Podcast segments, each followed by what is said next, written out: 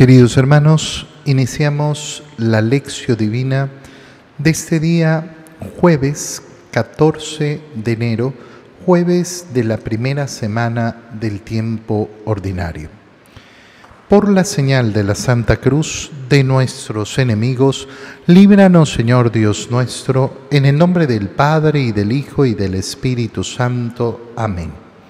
Señor mío y Dios mío, creo firmemente que estás aquí, que me ves, que me oyes, te adoro con profunda reverencia, te pido perdón de mis pecados y gracia para hacer con fruto este tiempo de lección divina. Madre mía Inmaculada, San José, mi Padre y Señor, Ángel de mi guarda, interceded por mí. Al continuar Hoy con la lectura de la carta a los Hebreos leemos el capítulo 3, versículos 7 al 14. Hermanos, oigamos lo que dice el Espíritu Santo en un salmo. Ojalá escuchen ustedes la voz del Señor hoy. No endurezcan su corazón como el día de la rebelión y el de la prueba en el desierto cuando sus padres me pusieron a prueba y dudaron de mí, aunque habían visto mis obras durante cuarenta años. Por eso me indigné contra aquella generación y dije, es un pueblo de corazón extraviado que no ha conocido mis caminos. Por eso juré en mi cólera que no entrarían en mi descanso. Procuren, hermanos, que ninguno de ustedes tenga un corazón malo, que se aparte del Dios vivo por no creer en Él. Más bien, anímense mutuamente cada día, mientras dura este hoy, para que ninguno de ustedes, seducido por el pecado, endurezca su corazón. Pues si no ha sido dado si nos ha sido dado el participar de Cristo, esa condición de que mantengamos hasta el fin nuestra firmeza inicial. Palabra de Dios.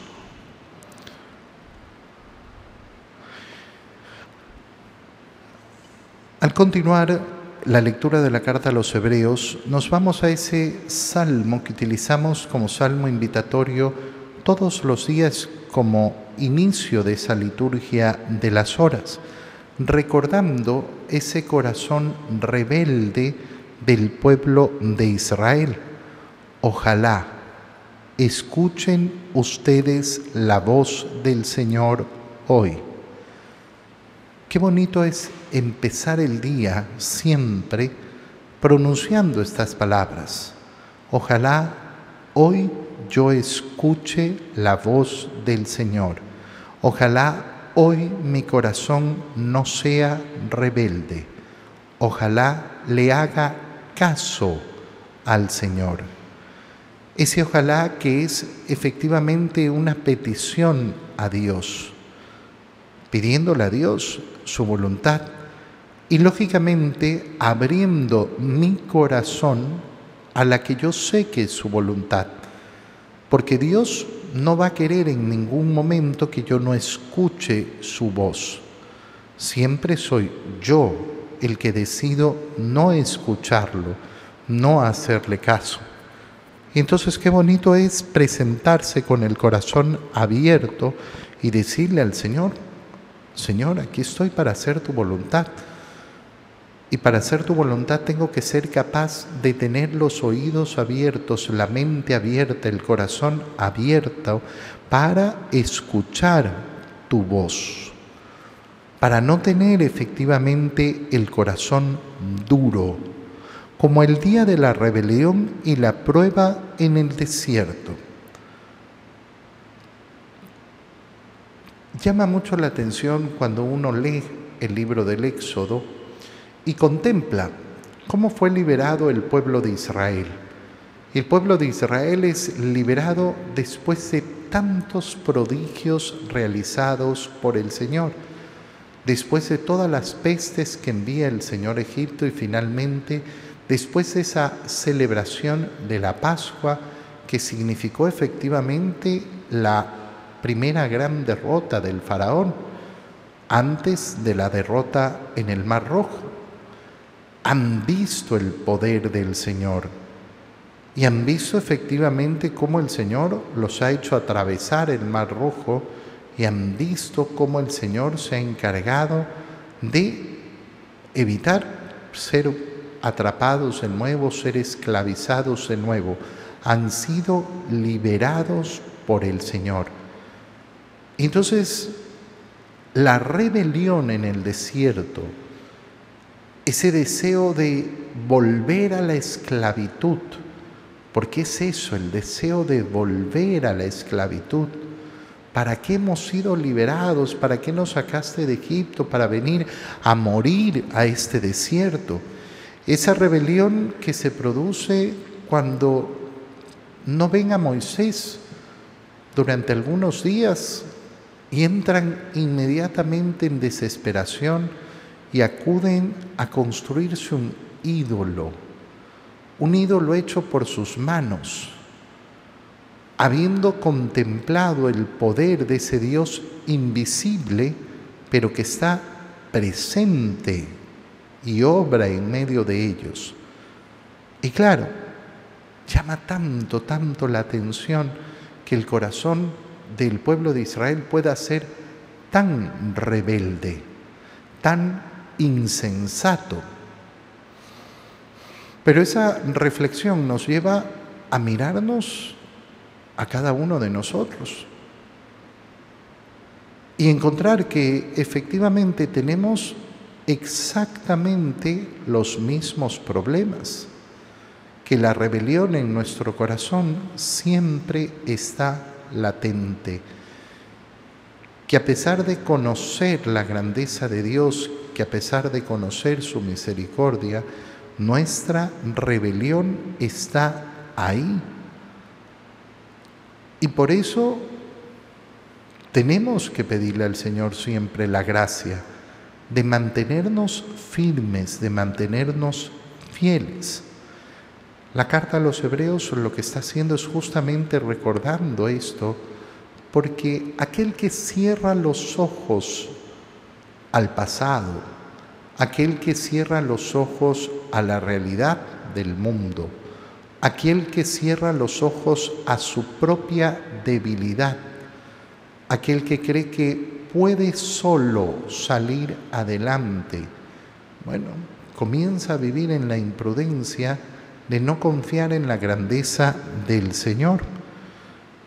Por eso juré en mi cólera que no entrarían en mi descanso Fíjate cuál es la razón de fondo por la cual el Señor no permite la entrada en su descanso, la rebelión contra Él, la falta de confianza contra Él. Nosotros no nos podemos permitir no tener confianza en el Señor porque no tener confianza en el Señor significa rechazarlo. Y es justamente el rechazo lo que nos lleva a la pérdida, a la condenación. Por eso, procuren hermanos que ninguno de ustedes tenga un corazón malo que se aparte de Dios por no creer en Él. Procuren no tener un corazón malo. ¿Qué es un corazón malo? Un corazón malo es un corazón que se aparta de Dios, que no cree en Él. Mira, yo escucho muchas veces a personas que me dicen, no, mi esposo sí es un buen hombre, es un buen hombre, ¿O es una buena mujer mi esposa? Y yo pregunto, bueno, ¿y cómo es su relación con Dios? No, eso sí, nada. No, no, él no quiere saber nada de Dios, no quiere saber nada de la iglesia, no quiere saber nada de los curas, no quiere saber... Ajá. disculpa, ¿a qué le llamas ser un buen hombre? No, bueno, ¿qué es bueno? No, no, no, no, no, no, mira, el concepto de bueno que tienes está muy equivocado. Buen hombre es aquel que confía en el Señor, que no se aparta de Dios, que cree en Él. No, que es bueno con sus hijos, que no sé qué, que no sé cuánto, que es un hombre trabajador, que... No, no. Buen hombre es el que cree y confía en Dios. Por eso es que hay tantos que efectivamente al momento de elegir con quién se casan, no han buscado lo que tenían que buscar. Y han buscado simplemente atributos humanos. Buenos atributos humanos, sí, buenos atributos humanos, pero no el esencial, no aquel que permitía construir verdaderamente un buen matrimonio, una buena familia. No, yo busqué a una mujer que sea linda, bonita, que sea no sé qué, que no sea no sé cuánto. Eh, muy bien, qué bueno. No buscaste una mujer de Dios. No, que yo busqué un hombre honrado y sí, muy bien. No buscaste a un hombre de Dios. A mí me, me sorprende tanto cómo los papás le enseñan a sus hijos efectivamente esto a buscar atributos humanos, muy buenos, sí, lindos, pero que no construyen verdaderamente una familia cristiana. Y después empiezan, lógicamente, los gigantescos problemas. ¿A cuántos hijos sus padres nunca les dijeron, mira, cuando a ti te gusta un chico, una chica, busca un hombre, una mujer de Dios, que quiera a Dios, que ame a Dios. No, no les han dicho esto. Busca uno bueno, uno bueno, uno bueno. ¿Y cuál era el concepto de bueno entonces? El concepto de bueno es esto que ninguno de ustedes tenga un corazón malo. ¿Y cuál es el corazón malo? El que se aparta de Dios y no cree en Él. Más bien, anímense mutuamente mientras dura este hoy, para que ninguno de ustedes, seducido por el pecado, endurezca su corazón. Mira esta segunda parte, qué preciosa. ¿Por qué? porque nos invita a reflexionar sobre esa necesidad de ayudarnos mutuamente. Oye, no estamos en este mundo para luchar solos. No estamos en este mundo para luchar solos. Y un mal camino es siempre no dejarse ayudar. No dejarse ayudar. Dios no ha querido nuestra salvación en la individualidad. Cada uno de nosotros tenemos que buscar nuestra salvación de manera individual, lógico. Pero a lo que me refiero es que ninguno, ninguno está llamado a vivir la salvación de una manera individual aislada de los demás. Yo no he recibido la revelación de Dios si no es por otros. No la he recibido directamente de Dios. No es Dios el que se me apareció y me habló. Otros me han dado a conocer la revelación de Dios. Por eso el Señor ni siquiera ha salido de Israel para predicar el Evangelio. Lo ha predicado solo en Israel, solo al pueblo elegido, pero a sus discípulos les ha dicho, ustedes sí, a todo el mundo, vayan. Pero Señor, ¿no hubiera sido mejor que tú hubieras recorrido todo el mundo, que tú vayas, no es el modo en que Dios lo ha querido hacer. No es el modo en que Dios lo ha querido hacer. Porque Él ofrece la salvación, pero confía en los hombres para que se ayuden mutuamente en esa salvación. Cuando un corazón no se deja ayudar, cuando un corazón cree que puede solo, es un corazón que va por mal camino. Por eso la verdadera vida cristiana es una vida comunitaria, no aislada, no en soledad, común. Yo no necesito participar en la iglesia porque yo rezo desde mi casa tranquilamente porque Dios está en todos lados. Así es.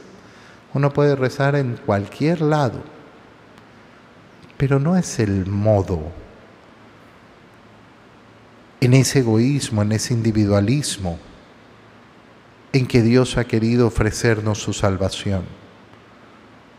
Qué bonito es darnos cuenta cómo estamos llamados a congregarnos en el Señor y a tener que ayudarnos unos a los otros.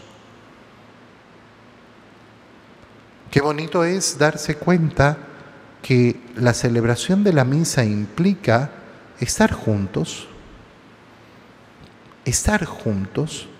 Y no siempre es cómodo estar juntos, no. No siempre es bonito, no siempre es aguantable, no. Y justamente estamos llamados a aceptar que en mi individualidad no, no voy a estar solo en mi individualidad.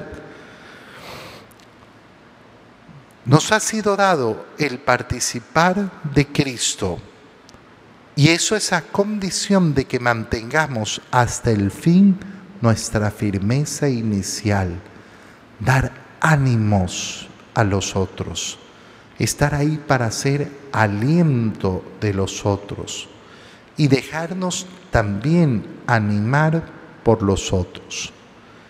En el Evangelio, continuando la lectura del Evangelio de San Marcos, retomamos desde donde nos quedamos ayer, es decir, estamos ahora en el capítulo 1, versículos 40 al 45.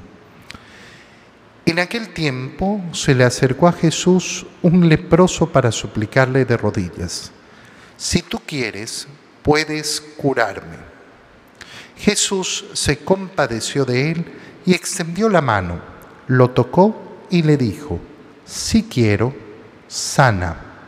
Inmediatamente se le quitó la lepra y quedó limpio.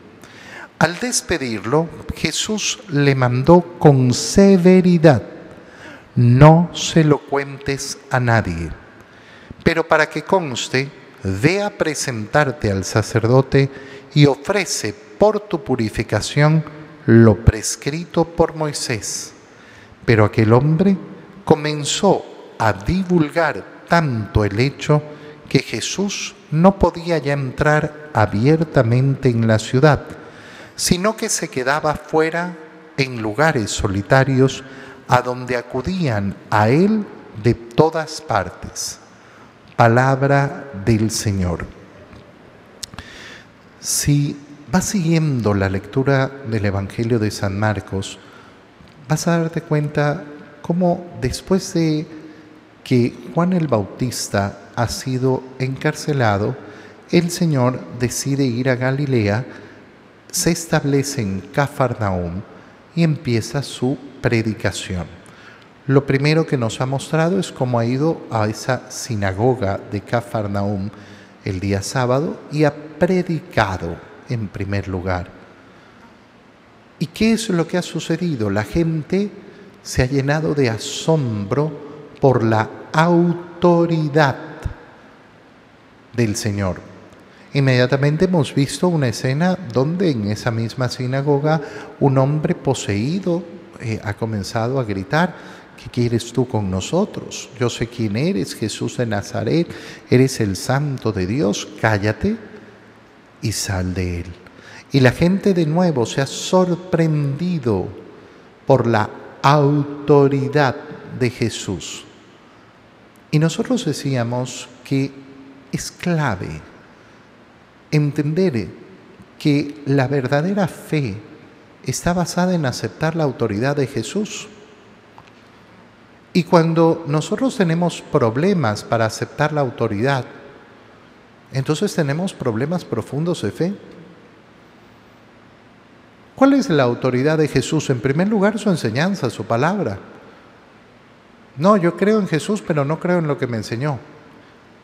Ah, no, pero es que yo, la verdad, que creo en Jesús, pero no creo en la Biblia, porque yo creo que la Biblia ha sido transformada y modificada y no sé qué. Ajá. O sea, el método que, que escogió el Señor de transmitir su revelación lo escogió mal. Entonces no crees en su autoridad.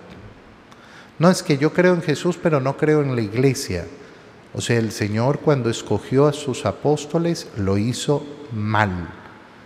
Cuando fundó su iglesia lo hizo mal. Eso es lo mismo que decir, yo no creo en su autoridad. Bueno, fíjate bien la escena del Evangelio que acabamos de leer, porque es dramático el no aceptar la autoridad del Señor. Fíjate cómo este leproso se acerca de una manera tan bonita, tan humilde al Señor. La primera parte del Evangelio que hemos leído es preciosa se acercó a Jesús un leproso para suplicarle, y no suplicarle de cualquier forma, sino de rodillas. Si tú quieres, puedes curarme. Obviamente que el leproso quiere sanarse. Obviamente que la voluntad del enfermo es siempre sanar. Pero el leproso no manifiesta su voluntad sino que acepta la voluntad del Señor. Si tú quieres, Jesús se compadeció de él. Qué bonita palabra, qué preciosa palabra es la, ese compadecerse. ¿Qué es aquello a lo cual debe tender nuestro corazón? en la mayoría de ocasiones, cuando tenemos problemas sobre todo con los demás. Pero es que mira esta persona cómo es y que no sé cuánto y lo que me hizo y lo que me dijo y no sé qué. Compadécete. Pero si es una persona mala, compadécete. Siente compasión del otro. Si es una persona terrible mala, bueno, más todavía. Pobrecito, si no cambia, no le va a ir bien, ni en esta vida ni en la otra. Y eso a mí no me da alegría, me llena el corazón de compasión. Jesús se compadece de este leproso y extendiendo la mano lo tocó. Sí, quiero. Fíjate además el gesto, extiende la mano y lo toca no tiene miedo. Ah, no, me va a contagiar el leproso. No, no, la compasión lleva a acercarnos al otro, acercarnos sin miedo al otro. No hay compasión si mi corazón no se acerca al otro y se acerca sin miedo lo toca, ¿cuánto tiempo habrá pasado en que ese leproso no ha sentido el toque de otro ser humano, la cercanía de otro ser humano? Porque es un apestado que tiene que estar distanciado, alejado. Si quiero, sana. Y esa es la voluntad del Señor. Pero fíjate qué pasa a partir de aquí. El Señor le mandó con severidad. No le dijo, oye, no andes diciendo nada. No, no. Le mandó con severidad. No se lo cuentes a nadie. Con severidad, no se lo cuentes a nadie. Pero ¿qué decidió hacer el leproso? El que ya no era leproso. Contárselo a todo el mundo. ¿Qué se produce como problema aquí? Se produce el problema justamente de no aceptar la autoridad del Señor. Ah, no, yo acepto su gracia, yo acepto su misericordia, yo acepto su sanación, pero no acepto su autoridad. Y el problema es tremendo. ¿Por qué? Porque claro, al divulgarse el hecho, Jesús ya no podía entrar abiertamente a las ciudades. Ay, pero el, leproso no podía saber que esto iba a ocurrir. No, no podía saberlo. Pero lo que sí sabía es que el Señor sí sabe. Aquel que tiene el poder para curarte la lepra, tiene el poder para saber qué es lo que tienes que hacer. Y te mandó con severidad, no se lo cuentes a nadie. ¿Por qué no hiciste caso? Date cuenta qué importante es, qué profundamente importante es aceptar la autoridad del Señor. Lo seguiré repitiendo tantas, tantas, tantas veces más. ¿Por qué?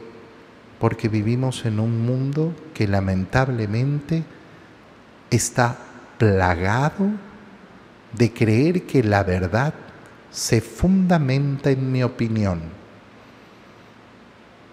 que lo que yo opino, que lo que yo pienso es lo que determina la verdad, que lo que yo siento es lo que determina la verdad. Y por eso son tantos los que no escuchan la palabra de Dios. Y tú y yo estamos llamados por el Señor a luchar contra esto, a luchar contra esta mentalidad aborrecible del mundo que se ha convencido que la opinión personal es tan grande y tan importante que es lo más importante, el a mí me parece, el yo opino, yo pienso y sobre esa opinión fundamento mi vida. Señor, no lo permitas nunca, nunca, no sobre mi opinión. Yo quiero fundamentar mi vida sobre tu palabra. Yo quiero fundamentar mi vida sobre tu autoridad. Te doy gracias, Dios mío, por los buenos propósitos, afectos e inspiraciones que me has comunicado en este tiempo de lección divina. Te pido ayuda por ponerlos por obra. Madre mía Inmaculada, San José, mi Padre y Señor, Ángel de mi guarda, interceded por mí. María, Madre de la Iglesia, ruega por nosotros. Queridos hermanos, que tengan un feliz día.